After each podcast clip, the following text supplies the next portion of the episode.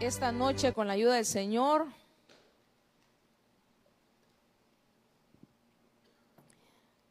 Yo quiero compartir con ustedes esta palabra que el Señor ponía en mi corazón y es, yo le lo recibí de esa manera sobre la roca. Sobre la roca. Ya, ya está eh, Mateo, Mateo 7:24. Dice, por tanto, cualquiera que oye estas palabras mías y las pone en práctica, será semejante a un hombre sabio que edificó su casa sobre la roca. Diga sobre la roca. El verso 25. Y cayó la lluvia, vinieron los torrentes, soplaron los vientos y azotaron aquella casa, pero no se cayó porque había sido fundada sobre la roca.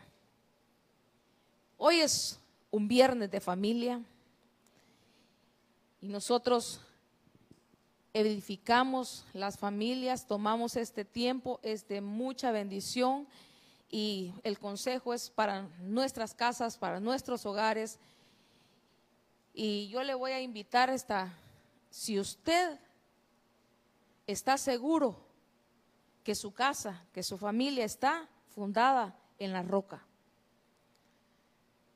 ¿Cuántos creemos que está fundada en la roca? Yo creo que está fundada en la roca, pero vamos a ver. Nosotros somos edificadores, somos edificadores, los constructores. Hay una acepción de que es un albañil, alguien que construye algo.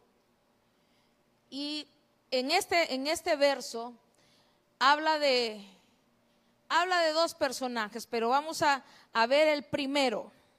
El primero.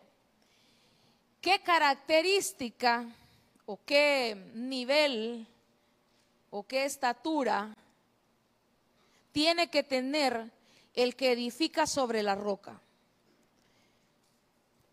Si usted me ayuda, el sabio, el sabio, la, eh, para nos, la Biblia dice que el sabio se conoce por, su comportamiento, no por su conocimiento, pero nosotros vemos que no solo es ah, eh, estudió bastante y es sabio. Y es, ya tiene la, la, casa sobre la roca. Ay, yo no sé tanta Biblia, o sea que yo no edifico mi casa sobre la roca. No es eso, es una estatura en Dios. Alcanzar la sabiduría, esta estatura de sabio es una estatura en Dios. Es un nivel, póngale un nivel, vamos de grada en grada. Y esta estatura que se mide para, para el que edifica sobre la roca es ser sabio. La Biblia dice, la mujer sabia edifica su casa, mas la necia con sus manos la destruye. También llama a la mujer ser sabia para edificar. Entonces los dos, las dos cabezas, somos edificadores, somos constructores de nuestra casa, de nuestra familia. Digan amén las cabezas de, de hogar, hombres y mujeres. Tenemos una responsabilidad, mi amado. Una responsabilidad delante del Señor. Y es grande la responsabilidad. Entonces, se nos, se nos mide a nosotros que alcancemos un nivel para poder edificar sobre la roca.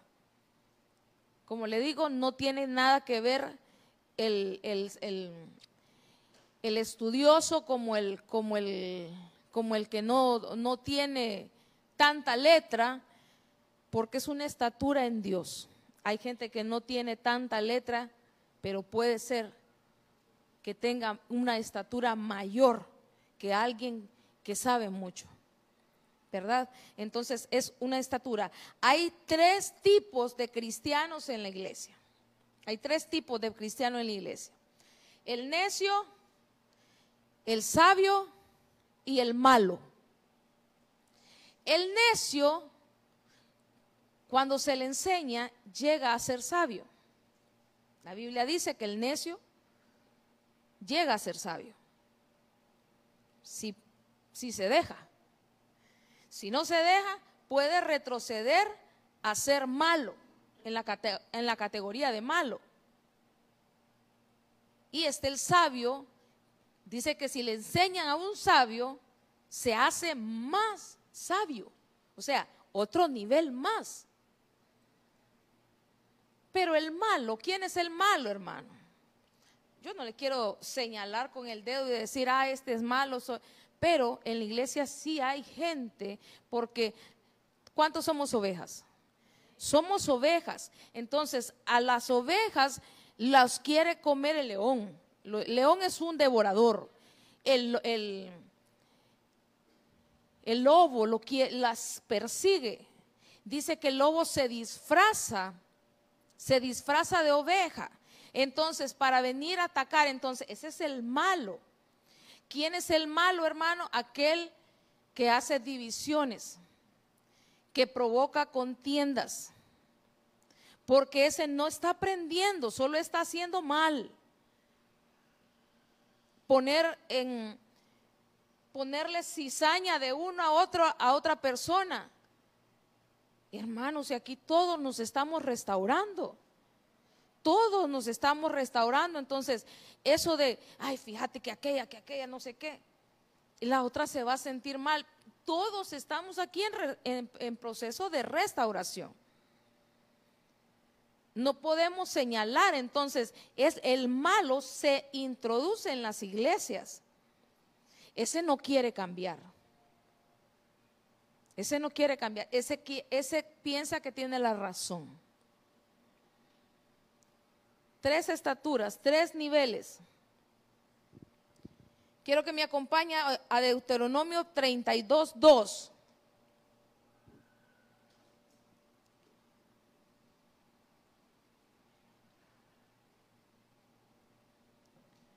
¿Cómo vamos alcanzando nosotros esa estatura? Dice, Caiga como lluvia mi enseñanza y destile como el rocío mi discurso, como llovizna sobre el verde prado y como aguacero sobre la hierba.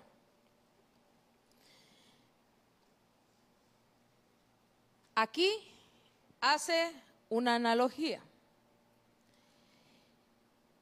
Enseña de la lluvia, enseña los diferentes tipos de lluvia. Hay siete tipos de lluvia, pero en este verso habla de cuatro lluvias.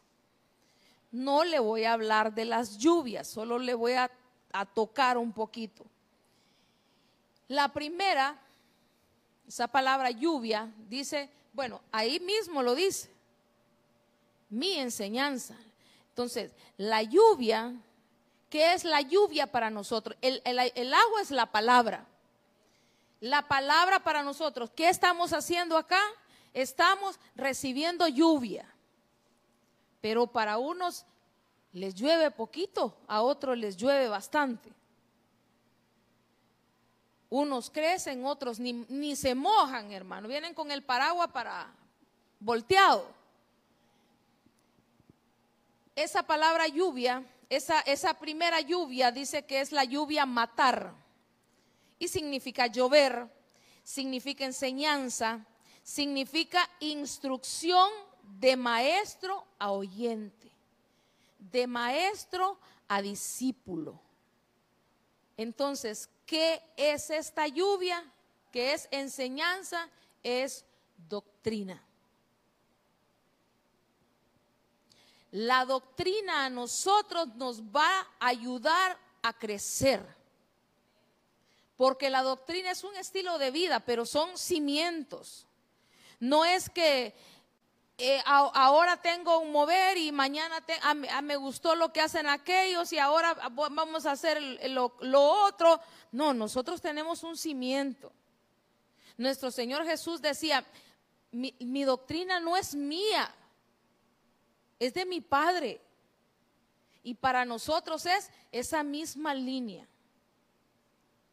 lo que el Señor, nuestro Señor Jesucristo vino a establecer como doctrina. Entonces, la doctrina, mientras nosotros estemos sumergidos en la doctrina, tengamos cimientos doctrinales, que no seamos movidos, empezamos nosotros a edificar sobre la roca. Sobre la roca. Eso nos afirma. Nos afirma. En la siguiente, no le voy a hablar de las cuatro completamente, pero solo voy a tocar el rocío.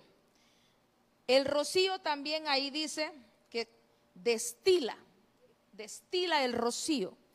Esa palabra rocío significa destilar, goteo, derramar gotas de agua, goteo continuo, pero no deja de caer, no deja de caer, es suave, pero no deja de caer y llega a mojarnos. Y esto significa discurso. También significa razonamiento. Derramar por goteo. Extender, dice, por encima, cubrir, como se cubre con plata. Así dice el, el, diccionario. El rocío para nosotros, la enseñanza doctrinal para nosotros, lo que representa ese tipo de lluvia, es el consejo. El que sigue consejo llega a ser sabio. No lo digo yo, lo dice la Biblia. El que sigue consejo llega a ser sabio. Ahí está, cubriendo la vegetación, rocío, lluvia de la raíz, extender por encima, cubrir en o plata, con frijoles, dice, con frijoles, dice, con frijoles. Enmaderar es como cubrir, enmaderar es entonces, el rocío a nosotros nos está cubriendo, nos está cubriendo. ¿Ha visto usted las plantas cómo amanecen? En la madrugada, que amanecen húmedas. Aquel rocío es algo, es algo suave, pero ahí está continuo. Para nosotros es de mucha bendición. El consejo es de mucha bendición. Y aquí es el Señor el que está hablando. Dice, escucha, escucha tierra, que hablaré en, el, en, Deuteronomio. Esta, mm, el rocío representa, se recuerda, aquí no sé si alguien le recuerda algo el rocío, bíblicamente. Nabucodonosor. ¿Qué hizo el rocío en Nabucodonosor? Lo hizo volver en sí. El consejo a nosotros nos hace volver en sí. Tenemos ideas equivocadas, lo que pasa que muchas veces el problema de nosotros es dejamos de edificar sobre la roca porque cuando buscamos consejo queremos que nos digan lo que nosotros queremos. Y la mayoría de las veces el consejo es lo contrario a lo que uno piensa.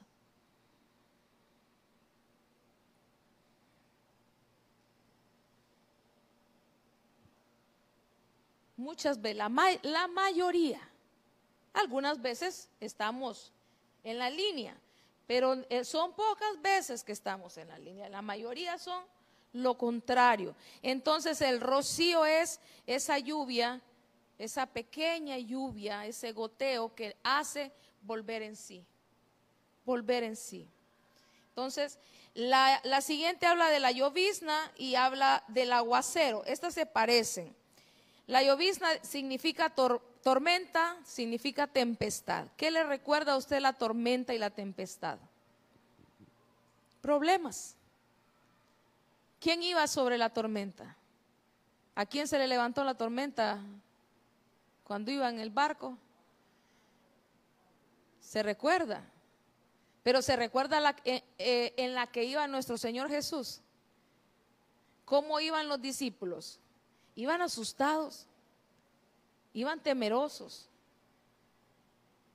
La gente cuando tiene temor le cuesta recordar en quién confía, en quién ha puesto su confianza. Nuestro Señor Jesús iba reposado, hasta dormido iba.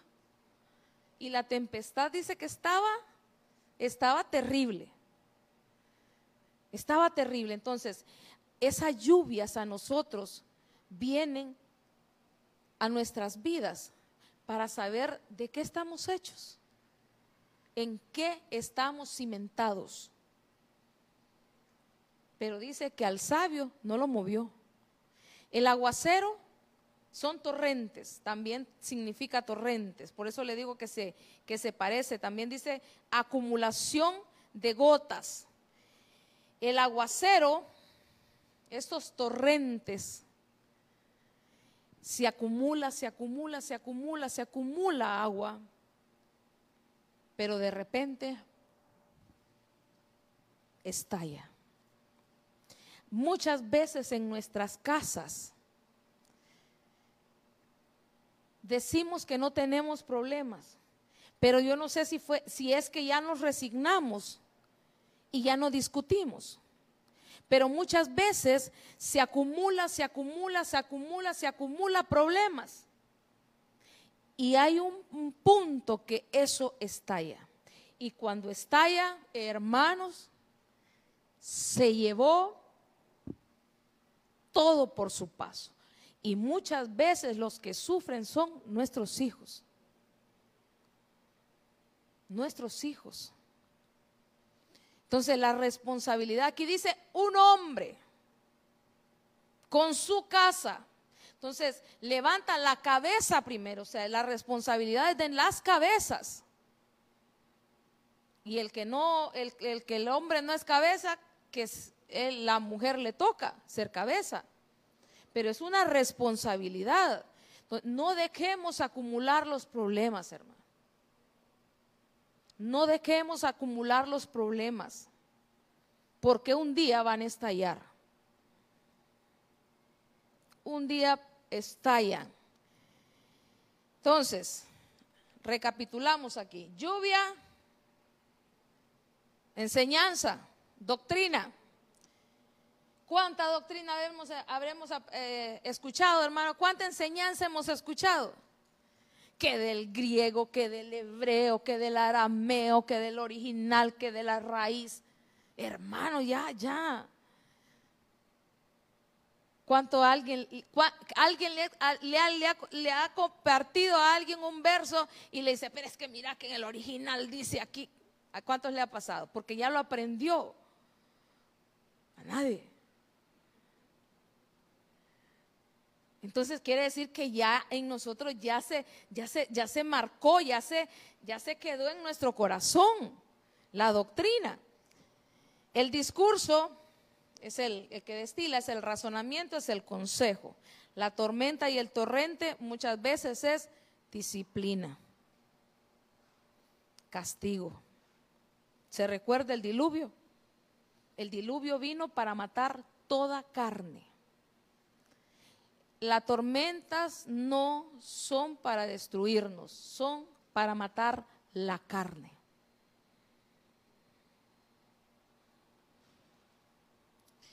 Pero lo importante de todo esto es estar cimentados en la roca, que nuestro hogar, el centro sea Cristo.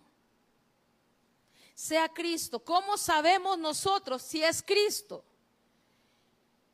El trato del esposo a la esposa es pensando, pensando en Cristo. No la puedo maltratar porque estamos en Cristo. El matrimonio es comparado con la iglesia, con Cristo. Y dice que Cristo cuida a la iglesia, ama a la iglesia. Y al hombre le dice que la, que la ame como Cristo amó la iglesia. Entonces, si nos centramos en, en eso, hermanos, vamos a tener hogares cálida, cálida. La mujer cómo trata a su esposo, cómo trata a sus hijos, pensando en Cristo. Soy de Cristo. ¿Qué dice la escritura? ¿Cómo tengo que corregir mis hijos? ¿Cómo tengo que enseñarlos?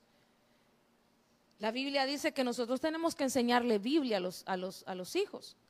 Dice cuando andan por el camino, a levantarse, al acostarse. O sea, hay que,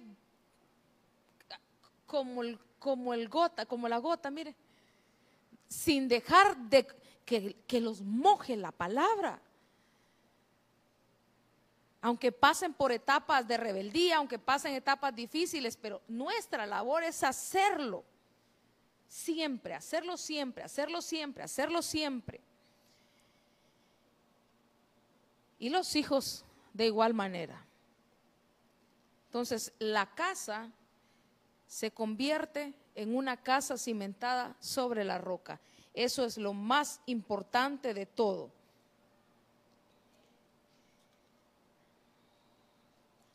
Lo más importante de todo y la, y la palabra profética, escuchó las dos, las dos profecías, las dos profecías. Una decía que el Señor había derramado su espíritu acá, pero que había muchos que tenían endurecido su corazón, que tenían endurecido su corazón. Y la lluvia lo ablanda, hermano. La lluvia lo ablanda. Y la otra profecía, que Él era digno de alabanza, que Él quería que le alabáramos, que, le, que le exaltáramos, que él, él era merecedor de toda la gloria. ¿A usted le cuesta darle gloria al Señor? No, no le da pena, donde sea.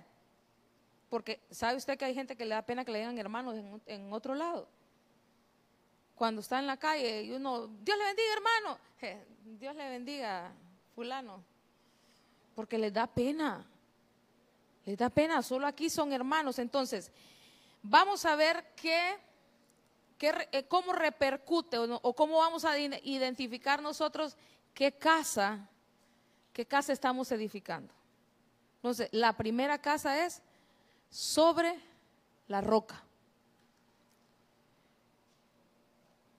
Acompáñenme al libro de Mateo 7, 26, abajito del primero que, que teníamos. Este es el segundo, ¿verdad? El segundo personaje dice, y todo el que oye estas palabras mías y no las pone en práctica, o sea, no pone en práctica la enseñanza, no pone en práctica el consejo, no pone en práctica eh, toda la palabra que escucha no pone en práctica, será semejante a un hombre insensato. Insensato es lo contrario a ser sabio. Que edificó su casa, ¿dónde la edificó este? Sobre la arena. Esta casa no estaba sobre la roca, estaba sobre la arena. El verso 27 dice, y cayó la lluvia y vinieron los torrentes, soplaron los vientos y azotaron aquella casa y cayó y grande fue la, su destrucción. Ok, ve algo, lo único diferente que yo veo aquí es que este, bueno, era insensato y edificó sobre la arena. Tenía dos cosas diferentes. Este no había alcanzado un nivel le hablé de los... Eh, el, el insensato también es necio, significa necedad, significa ignorante, pero ignorante no es, hermano, no es no es de la manera ofensiva que a veces la gente dice, ah, este es un ignorante, pero, pero lo dicen como, como que fuera un delito ser ignorante.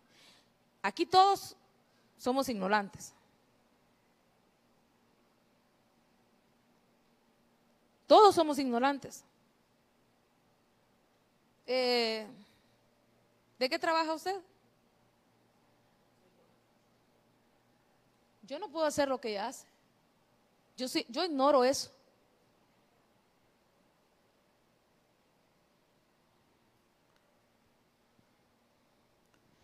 Y así cada uno de ustedes, cada uno de nosotros, ignoramos muchas cosas.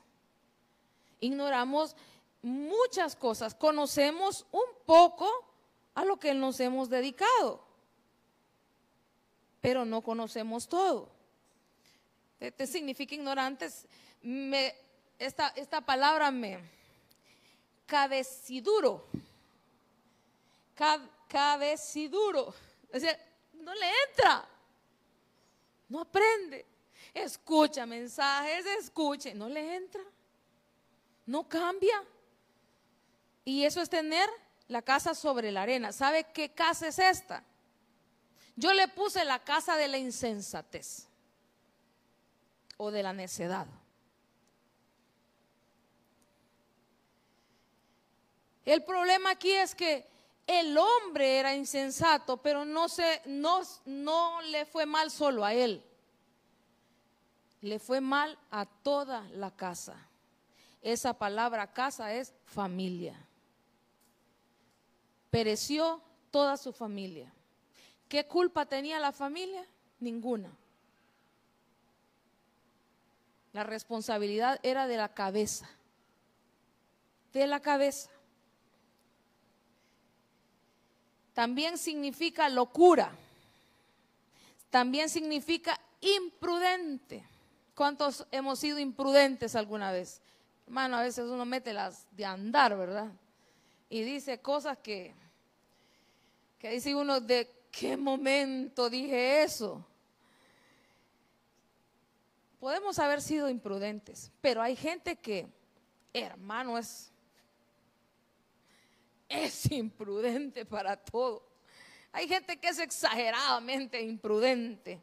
Entonces, yo me recordaba cuando hablamos de necedad en la escritura, a quien compara con el necio, dice que la necedad está ligada al corazón de quién? Del muchacho. Esa es, esa es una estatura. Esa es una estatura, muchacho es una estatura. No es bebé, no es niño, ya es un muchacho, ya es como, como Germancito, ya no, ya no es un niño, pero tampoco es un adulto. Tampoco está en edad casadera, sino es un muchacho. Esa es una estatura. Pero dice que la necedad está ligada a su corazón. Entonces, ¿con qué se la quitan? la vara de corrección, o sea, nos corrigen. ¿Sabes que Por ahí vas mal. El pastor tiene un callado, mire, y la, solo la ala.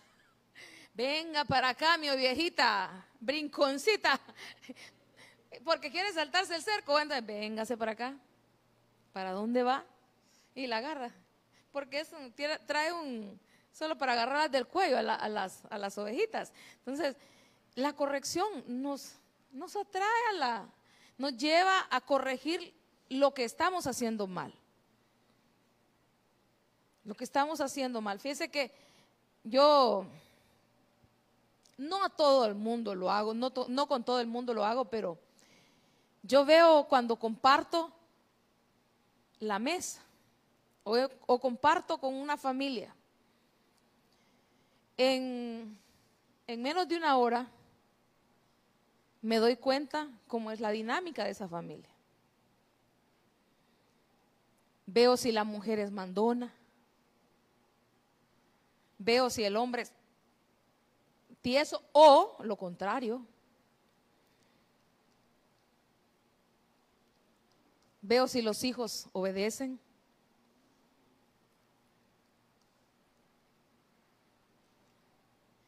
Y uno puede aconsejar a mucha gente que se deja aconsejar. Y corrige, hermano. El que corrige llega a ser sabio y llega a crecer, va creciendo, va creciendo. No todo lo conocemos. Uno mismo fue corregido y fue enseñado en muchas cosas y eso mismo uno enseña a los demás. Uno enseña a los demás. Entonces, la vara de la corrección al muchacho lo hace entrar en razón para que vaya creciendo. Entonces, el muchacho quiere decir que no ha crecido, no tiene la estatura y el muchacho tiene un problemita. porque está entrando en la preadolescencia y se ha fijado que el muchachito, los muchachitos, hermano, para todo tienen la razón. Usted no le puede discutir nada, ellos tienen la razón, todos saben. Es, una, una característica. No le digo que todos son así, pero es una característica del muchacho. Y lo mismo sucede espiritualmente. Muchas veces podemos ser muchachos, estar en la estatura de muchachos y nos comportamos neciamente.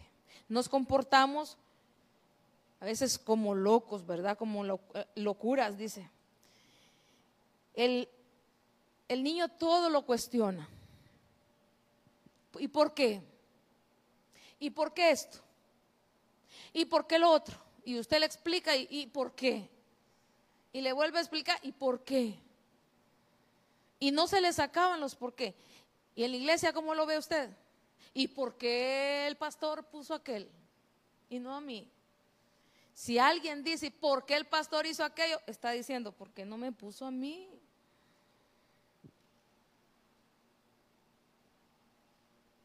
Ay, el pastor, esa, esa hermana que puso en tal cosa. Quiere decir, ¿por qué no vio por acá? Eso quiere decir. Pero eso solo marca que son niños, que son muchachos, que todavía les falta crecer. Todavía falta. Y entonces vemos nosotros que la lluvia es necesaria. La lluvia es necesaria porque la arena se la va a llevar. Nos va a mostrar evidencia esta casa que no está cimentada en Cristo. Las casas pudieron haberse visto iguales porque aparentemente estaban, estaban en el mismo terreno, pero una su cimiento era diferente. Y la otra, su cimiento era de arena. ¿Qué es, qué representa la arena, hermano? cosas humanas. Poner la confianza en los humanos y no en Dios. Yo no le estoy diciendo que desconfíe de todo el mundo. No, no, no, no, no, no. Dice mi pastor, prefiero equivocarme confiando que vivir desconfiado. No le estoy diciendo que usted no, no, eh, hermana, voy a llegar. Ah, hermana, no le creo, yo no le creo a ningún hombre. O sea, no, no, no, no, estamos en eso. Poner la confianza en el hombre es pensar que nosotros, nuestra provisión viene por, por nuestro trabajo. La provisión viene porque Dios es bueno. Tenemos trabajo porque Dios es bueno. Y todo lo que tenemos es porque Dios es bueno y porque Dios es el que tiene cuidado de nosotros. Entonces, cuando uno edifica sobre la arena es que se olvida que de quién es el de quién es. ¿En quién está nuestra confianza? ¿Dónde tiene su confianza? La lluvia limpia la tierra. La lluvia prepara el terreno. ¿Para qué? Para que para sembrar. Y el que siembra siembra para qué? Para tener frutos. El Señor viene por frutos. Entonces, cuando vamos creciendo, vamos a se nos va a ver frutos. La Biblia dice, "Por sus frutos los conoceréis." Por los frutos. Entonces, ¿Qué método quiere usted? ¿El método de Dios o el método suyo? Yo quiero el método de Dios, hermano. El método de Dios es mejor. Acompáñame a número 1632. Vamos a ver otra casa.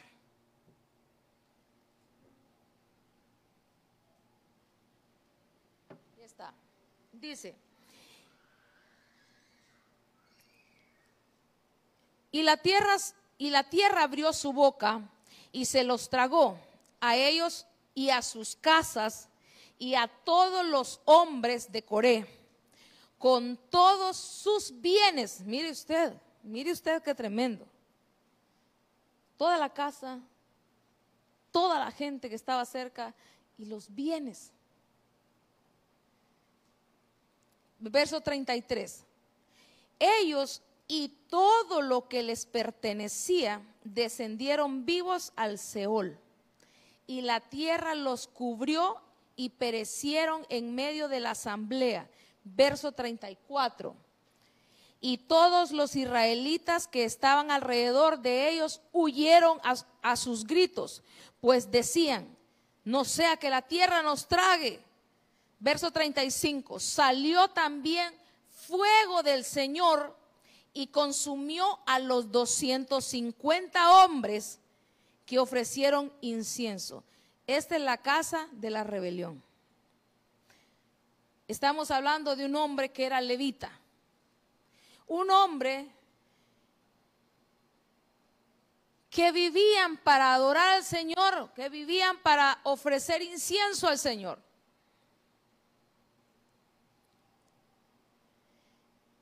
Pero es impactante, fíjese que, porque aquí, si usted ve su Biblia, dice la rebelión de Coré. Pero Coré no estaba solo. Lo que marca es que Coré era la cabeza de esa casa y de esa, de esa rebelión. Estaban dos hombres más que se llamaban Datán y Abiram más 250 hombres que se reunieron y dice que estos 250 hombres eran de los principales, quiere decir que eran de los sabios, eran de los ancianos, o sea, no se llevaron a cualquiera, se llevaron a la crema innata.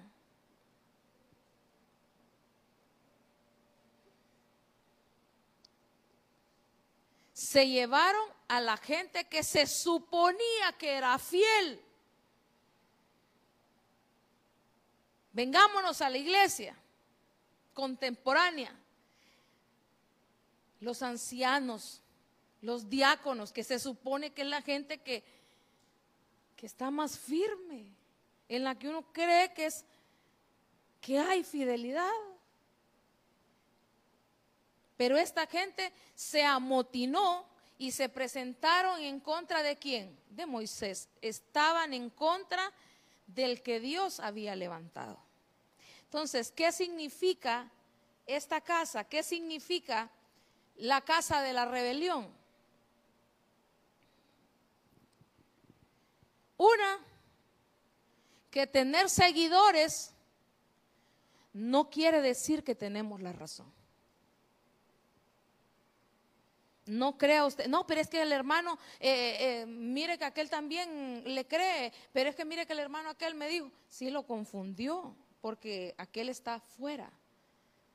El rebelde divide, está para dividir. La ve, los ve integrada como que le estorbara que la gente se integre. Imagínense que ustedes dos se vienen integrando, eh, son pongámosle, nuevas. Cualquiera debería alegrarse que vienen dos vidas a restaurarse.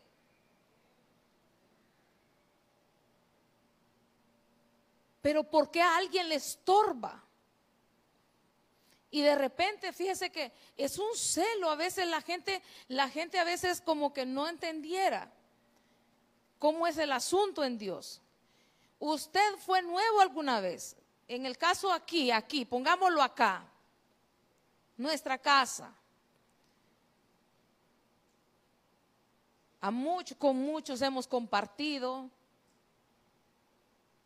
con muchos hemos compartido, pero viene el nuevo y uno necesita, uno dice, no, le sé ni el nombre a la hermana. Yo, yo le digo la hermana colochita o la hermana gordita, porque uno no le sabe ni el nombre. Entonces, tenemos que compartir con ellos.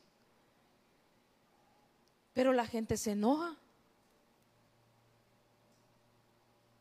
La gente se enoja, se molesta y muchas veces se revela. ¿Qué es la casa de la rebelión? Oponerse a la autoridad a cualquier autoridad, hermano. La Biblia dice, toda autoridad es puesta por Dios y el que se opone a eso, a Dios se opone. O sea, nosotros ahí, ajá, yo sé más, Señor. No, pues eso no se puede. Eso es, y lo terrible de esta gente es que la tierra se los tragó, hermano, la antítesis del arrebatamiento. Nosotros vamos para arriba, pero ellos van para abajo. Hermanos, gente levitas, del pueblo de Dios, para el infierno, para el Seol. El Seol es el infierno. Y todavía los que le siguieron, viene el Señor, ah, no se tragaron esto, mandó fuego y quemó a los que le habían prestado sus oídos. Tenga cuidado a quien le abre sus oídos. Si es gente que divide, si es gente que el afán es verlo fuera o verlo mal a usted, porque el, el buen consejo y la, y la gente sana lo que va a procurar es que usted se integre más, busque más, aprenda más, se va a alegrar con, su crecimiento. Pero la gente que está mal no, quiere, no quiere ver crecimiento. Todo le parece mal. Coré se enfrentó a, y, y miren, no, por el tiempo no, no, no leemos toda la historia, pero es tremendo como lo que esa gente dice. Porque ellos llegan y quién son ustedes que creen que todos ustedes tienen la razón o que Dios solo está con ustedes.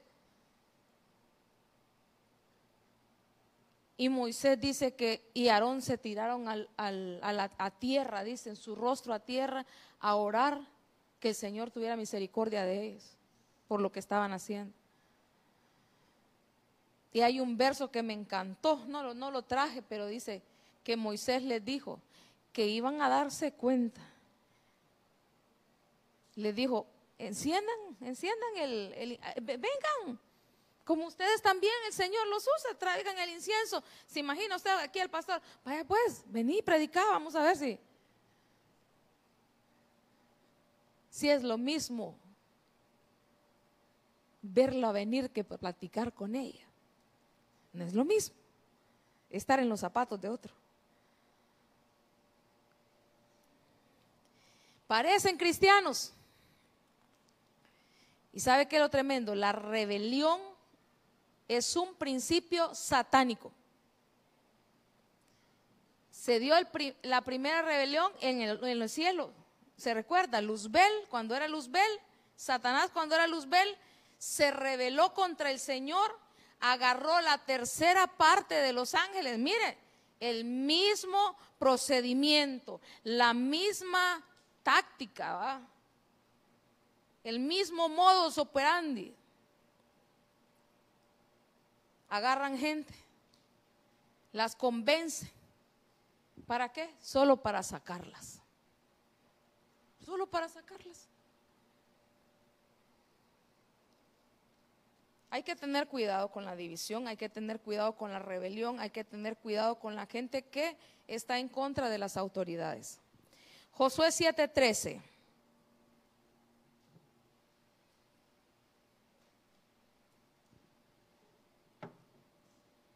Qué tremendo, perdieron hasta sus bienes, me impactó eso.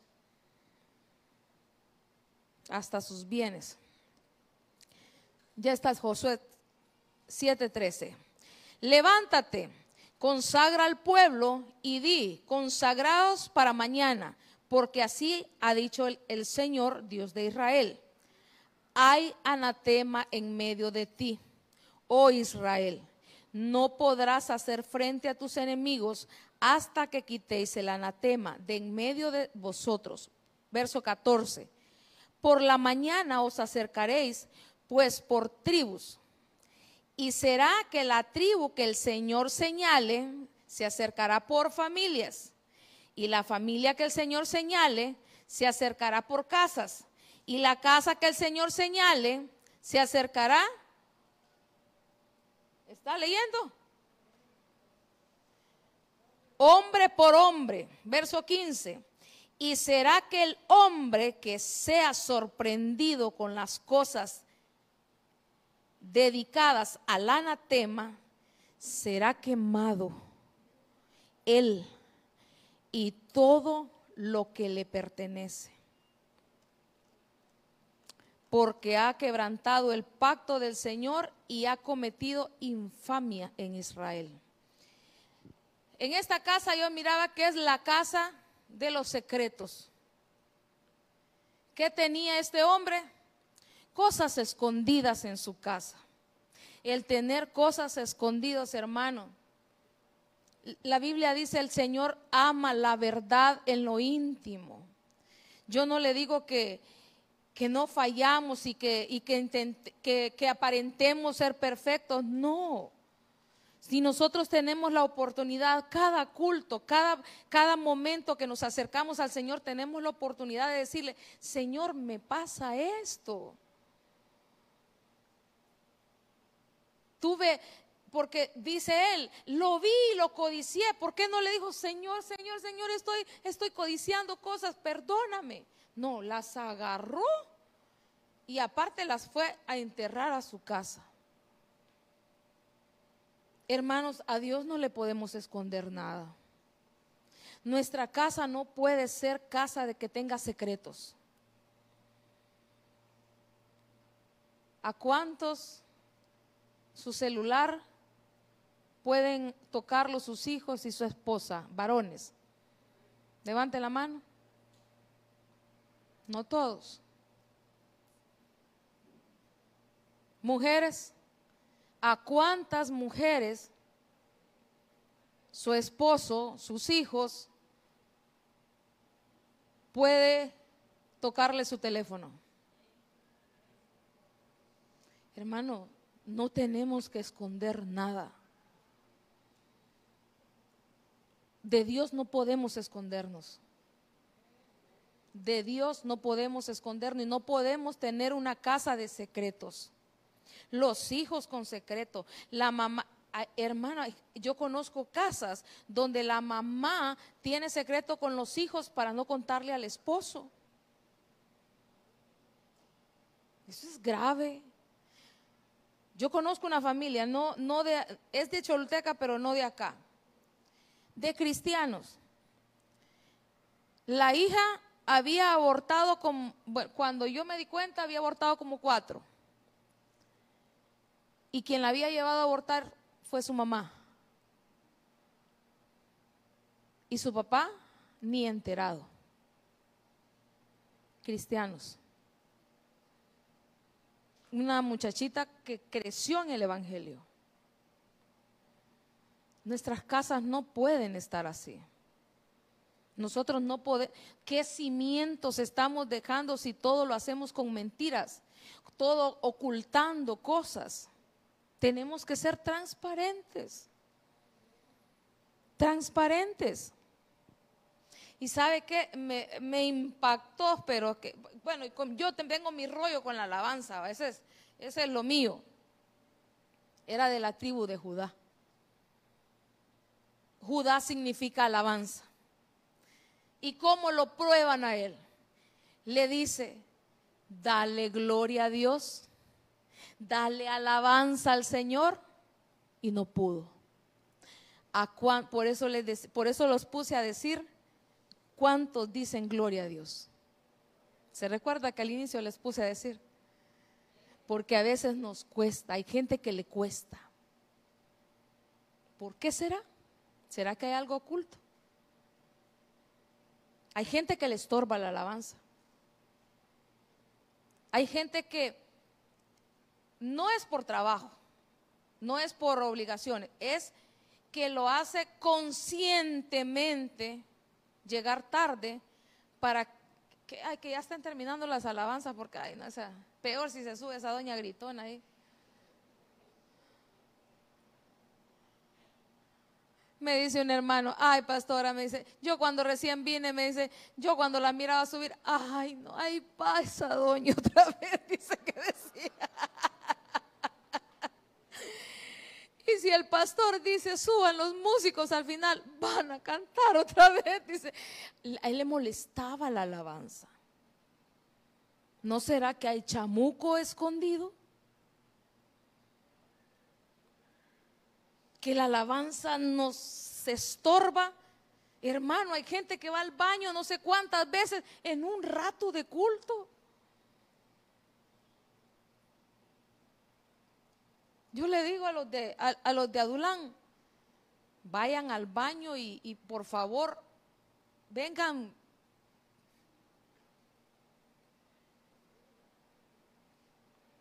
Porque ¿qué es ese ir al baño? ¿No será que, que nos estorba estar adentro?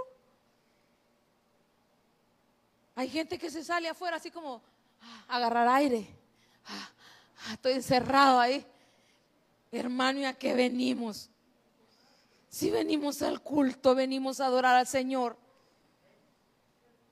Venimos a darle gloria a Dios. Esta es la casa del Señor. Usted no viene por quedar bien con un pastor, usted no viene por quedar bien, con el hermano, usted viene porque busca del Señor.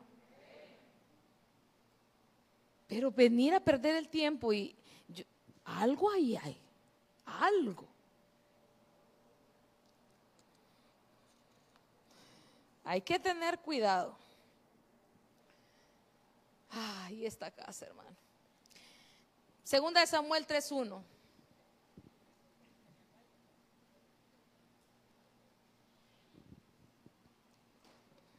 ¿Qué ha visto algo de su casa decir, en la mía y de esto? No, Señor, yo quiero quitarlo porque yo quiero estar en la roca. En mi casa ha habido necedad. No, Señor, yo quiero crecer en ti. Quiero alcanzar sabiduría. Quiero hacer las cosas bien. Pero mire esta casa, qué tremendo. Este, este, este me, Hubo larga guerra entre la casa de Saúl y la casa de David, pero, la, pero, eh,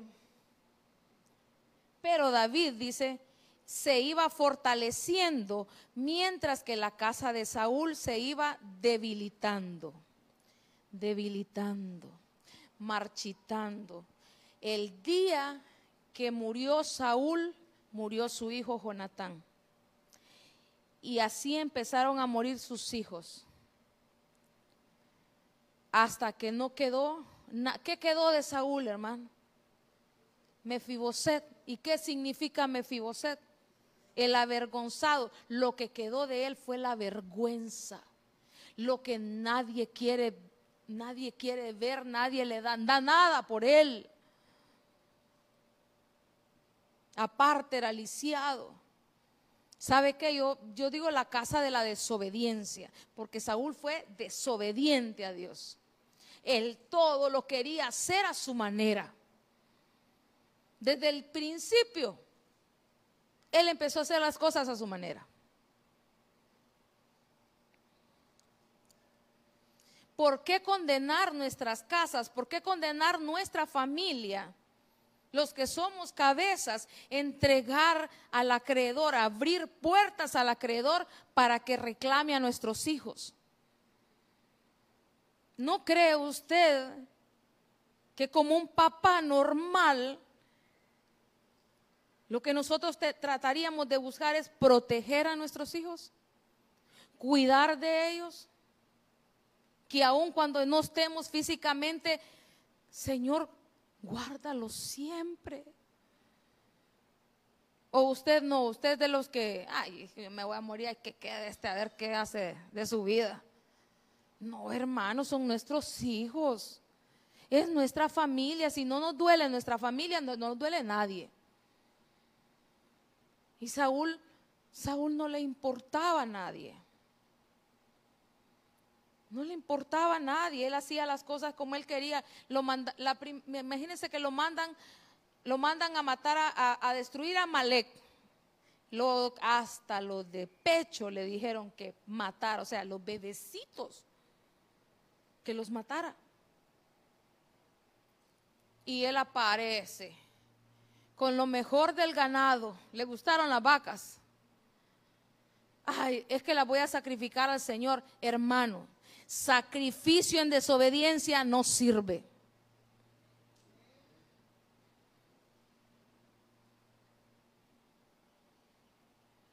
Mujeres, digo mujeres porque de repente cuando se va a hacer algo, las mujeres las, las que va a ver más usted para ir a trabajar. Hermano, usted se puede deshacer limpiando el piso. Pero si es brincón en la casa, de nada le sirve eso. Se sacrifica acá, pero allá da, está dando mal testimonio. Ay, mi esposo no quiere que venga, ahí lo dejo y me vengo. Hay que, hay que ver cómo hacemos las cosas. Si es inconverso, hay que ver. Hágale la cenita, déjese la preparar, que no tenga excusa de, reclamarle nada. Usted pórtese bien. Pero a veces la mujer quiere, es que, es que voy para la iglesia, voy a buscar de Dios, pero el sacrificio así no sirve, hermano no sirve. Y, así era Saúl.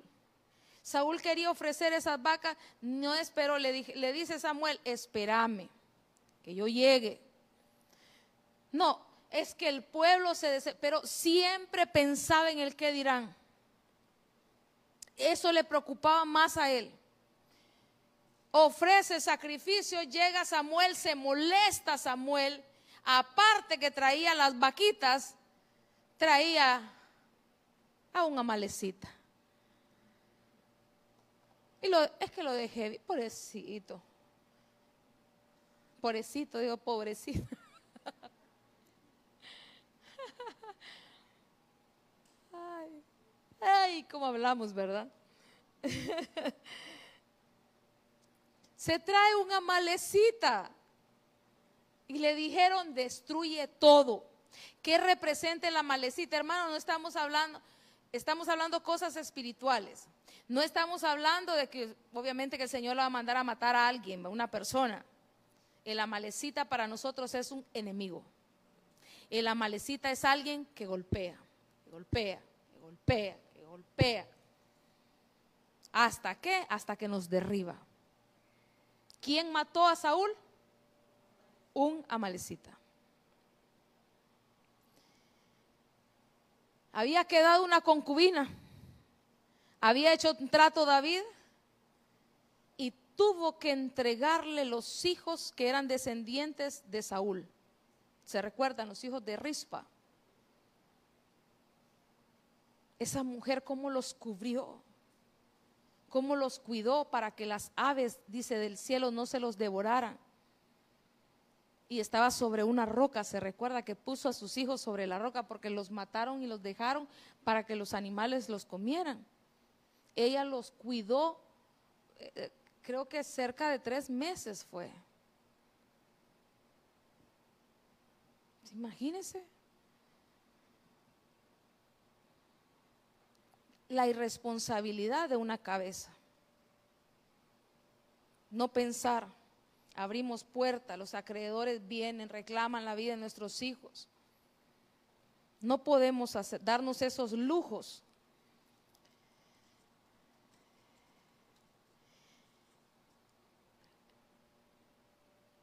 Desobediente, desobediente en todo lo que hacía Saúl. Termina en la mesa sentado con una pitonisa. Hermano, no fue pecado, fue iniquidad. Es una mancha hasta la tercera y cuarta generación. Buscar brujería es iniquidad, el nivel más alto de pecado. Mancha el cuerpo, mancha el alma y mancha el espíritu. Marca, condena la tercera y cuarta generación. Cuatro generaciones, imagínese usted hasta dónde. ¿Qué hicieron nuestros abuelos? yo, no, yo no sé qué hicieron mis abuelos, Peor mis bisabuelos. Yo creo que la mayoría de nosotros no sabemos qué eran, qué hacían. Si eran picaflor, el viejito picaflor, enamorado. Ahí están nuestros hijos padeciendo. Mire, pastor, es que este no deja de tener novia, pero es que es saber cómo era el bisabuelo o el papá, a saber. Y ahí estamos, peleando, luchando con, con cosas que, que cómo cuesta, hermano. Pequeñas, pequeñas, porque la malecita se lo trajo pequeño. Pero al final lo destruyó. No podemos arrastrar nuestras generaciones. La Biblia dice que una pequeña locura leamos Eclesiastés 10.1.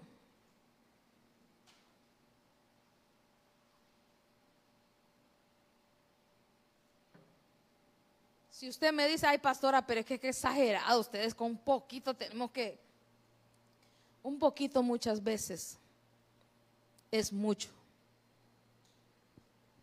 Es que hay unos que no son tomados por sabios y pueden hacer las locuras que quieran. Pero mire, las moscas muertas hacen heder y dar mal olor al perfume del perfumista. Así una pequeña locura al que es estimado como sabio y honorable. Si nosotros somos honorables, respetables, hay cosas que no, no podemos, no tenemos permiso de hacerlas. ¿Qué son las moscas? ¿Alguien sabe? Espíritus inmundos. Las moscas son espíritus inmundos. Donde hay mosca, donde hay suciedad, fuera de lo normal, mm, hay que ver. No es normal. Ha llegado a casas que hay una de moscas horrible y tal vez no es tempo de moscas. Hay que ver, hay algo ahí. ¿Y qué es lo que daña, hermano? El perfume. ¿Qué es el perfume? Nuestra adoración. ¿Qué dijo el Señor hoy? Que Él venía para que le adoráramos. Que Él merecía la gloria y la honra, que él quería alabanza de su pueblo. Las moscas, una pequeña locura, una pequeña, un pequeño desliz.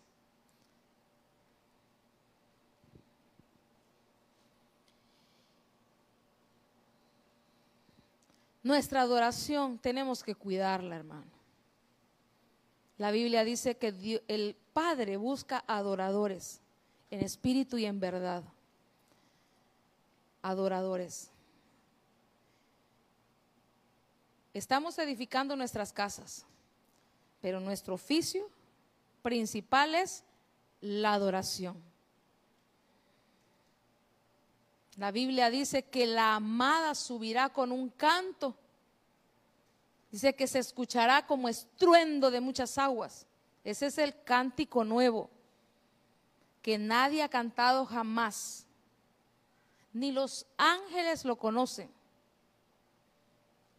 No cualquiera da cántico nuevo.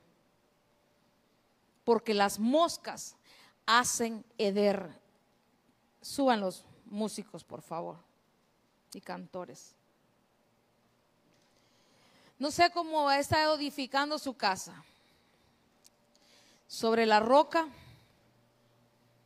sobre la insensatez pensando que siempre tiene la razón y que nadie le puede decir nada, sobre la rebelión o rebeldía. El rebelde es mayor, ¿verdad? El rebelde va en contra de la autoridad.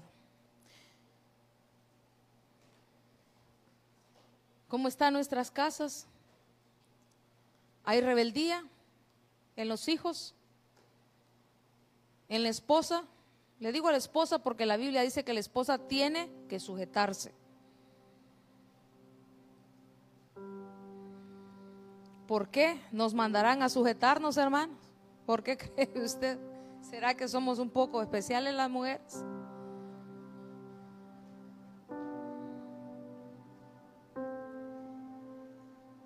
El fundamento, la roca es Cristo, la piedra del ángulo. ¿Sabe qué? Que todo lo que hagamos, póngale la plomada, la plomada de albañil. Voy a ver si esto está bien edificado, la plomada. La plomada. ¿Qué es la plomada para nosotros? Como dice la Biblia.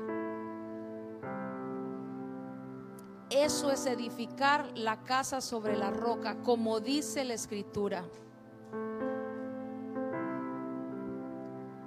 En medio de todo, Dios levanta un hombre para que nos edifique. Lo mismo pasa aquí. Aquí estamos congregados. Dios levantó un hombre que nos está enseñando, que nos está diciendo lo que dice la escritura. Vamos aprendiendo poco a poco. Esa lluvia nos va mojando y vamos aprendiendo y vamos aprendiendo y vamos cambiando cosas.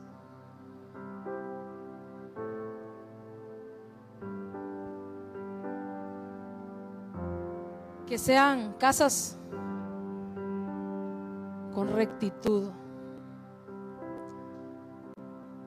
con transparencia.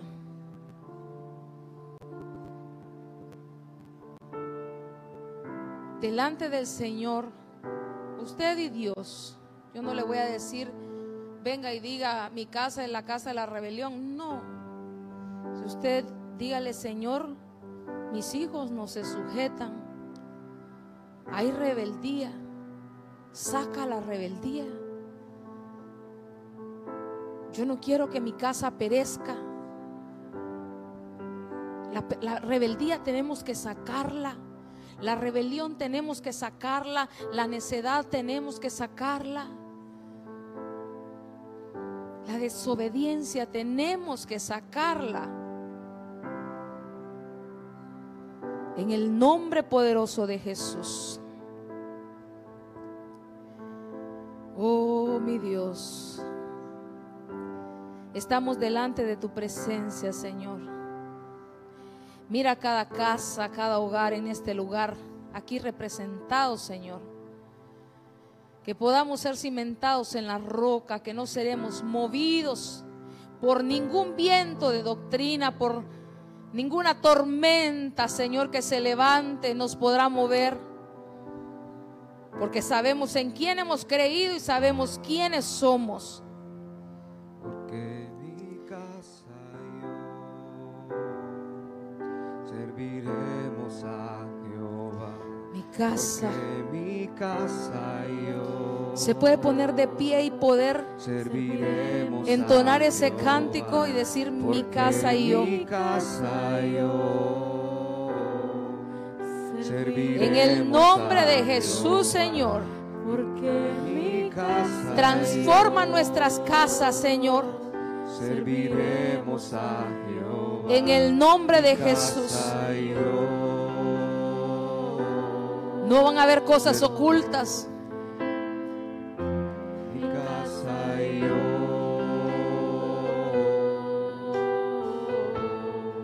Las cabezas casa yo. Respondemos por nuestros hijos. Serviremos a Y por todo lo que tenemos.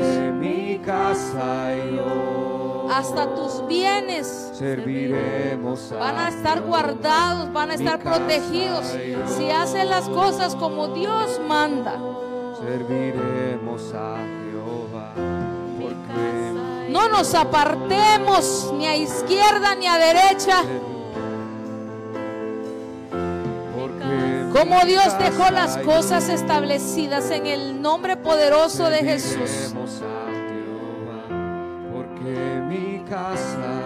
Establece casas sobre la roca. Oh Cristo Jesús, queremos que tú seas el que gobierne nuestras casas. Que seas la piedra del ángulo. Que seas el cimiento. En el nombre de Jesús, en el nombre de Jesús. Porque mi casa y yo. Si tal vez tienes un hogar mixto, tal vez solo uno viene y, la, tal vez el otro no viene, el cónyuge no viene, no es cristiano. Y te preguntas, ¿cómo edifico mi casa en la roca si mi cabeza no viene? Mi casa y yo. Levántate, levántate Porque mi casa y yo. Y levántate como el hombre fuerte. El hombre fuerte es una estatura en Dios. Serviremos a. Si en una casa hay un hombre fuerte, no va a venir otro hombre fuerte a saquearla. Si no está el esposo, le tocará a la mujer hacerlo. Luchar por su casa, luchar por su generación, luchar por los bienes, luchar por todo lo que tiene. Serviremos a Jehová. Mi casa Que lo que has producido con tus manos sea de bendición para tus hijos. Que no perezca. Has trabajado, has trabajado, has trabajado. Porque Que no perezca. Serviremos Habla con el Señor. Porque mi casa y yo. Que nuestras casas, oh Señor, a Jehová, sean tuyas.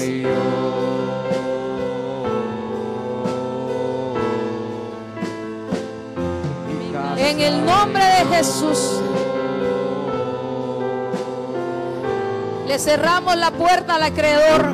Mi casa y. No va a reclamar nuestros hijos. Serviremos a Jehová. Toda deuda espiritual que sea cancelada en el nombre de Jesús. Serviremos a Jehová, mi casa y yo. Vamos a tener cuidado de cómo vamos a hacer las cosas. Vamos a aprender y vamos a alcanzar la estatura de hombre sabio, de mujeres sabias que construyen su casa casa y yo sobre la roca.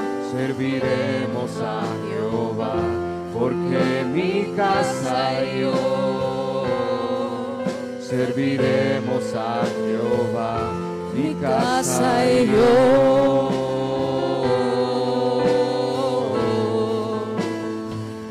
Mi casa y yo. Sí, Señor. Sí, mi Dios. En el nombre de Jesús. ¿Sabe que yo tengo un anhelo? Un anhelo y, y Dios puso en mi corazón desde, desde que llegué a esta tierra. Ir a por las generaciones, guardar nuestras generaciones. El Señor se enojó con el pueblo y estuvo más de 400 años molesto con ellos, porque lo único que quería era una generación apartada para Él y no se la habían dado. Que no se diga eso de nosotros. Vamos a cuidar nuestras generaciones. Lucho por enseñarle a las mujeres que sean sabias, que edifiquen, que sean prudentes. Enseñarle a los jóvenes, los muchachos, que se guarden, que vale la pena guardarse para Dios.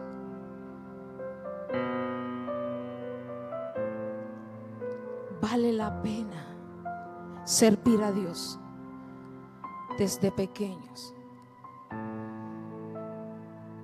Y vamos a servirle. Que te vean tus hijos cómo se sirve. Que aprendan de ti. Que sea su ejemplo a seguir. Que dejen de seguir. Ahora están de moda los influencers. Que dejen de seguir a otra gente. Tú tienes que ser el modelo a seguir de tus hijos.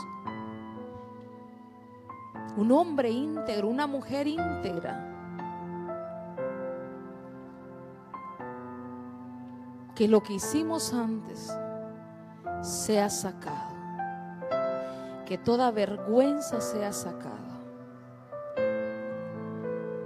Lo que éramos antes ya quedó atrás. Ahora es un nuevo, un nuevo caminar. Vamos a aprender. Vamos a alcanzar. Vamos a alcanzar los niveles que Dios anhela que alcancemos. Dios dejó las promesas para, para nosotros.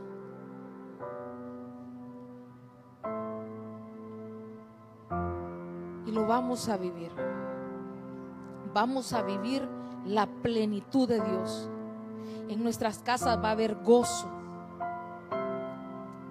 Va a haber paz, va a haber alegría, va a haber va a haber satisfacción, va a haber deleite, va a haber vamos a amar nuestra casa. Que nuestros hijos salgan cuando sea tiempo, no porque quieren salir huyendo.